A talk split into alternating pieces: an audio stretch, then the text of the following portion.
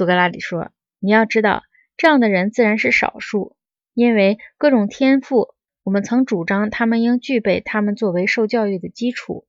一起生在同一个人身上是罕见的，各种天赋大都是分开的。”阿德曼托斯说：“你说的什么意思？”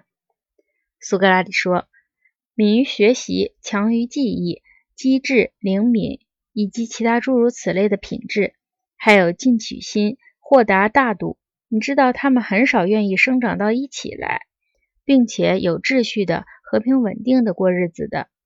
一个全具备这些品质的人，会在偶然性的指挥下被灵敏领着团团乱转，于是失去全部的稳定性的。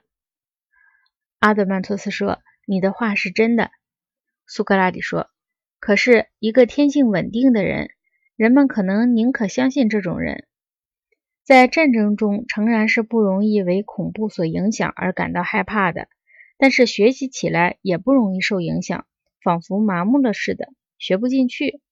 当有什么智力方面的事需要他们努力工作的时候，他们就会没完没了的打瞌睡、打哈欠。阿德曼特斯说：“是这样的。”苏格拉底说：“但是我们曾主张，一个人必须兼具这两个方面的优点，并且结合妥当。”否则就不能让他受到最高教育，得到荣誉和权利。阿德曼托斯说：“对。”苏格拉底说：“你不认为这种人是不可多得的吗？”阿德曼托斯说：“当然是不可多得的。”苏格拉底说：“因此，他们必须被放在我们前面说过的劳苦、恐怖、快乐中考验。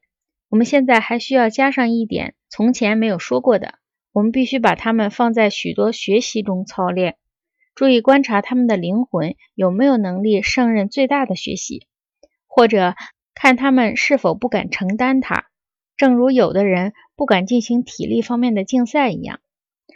阿德曼特斯说：“你这样的考察是很对的，但是你所谓的最大学习是指什么？”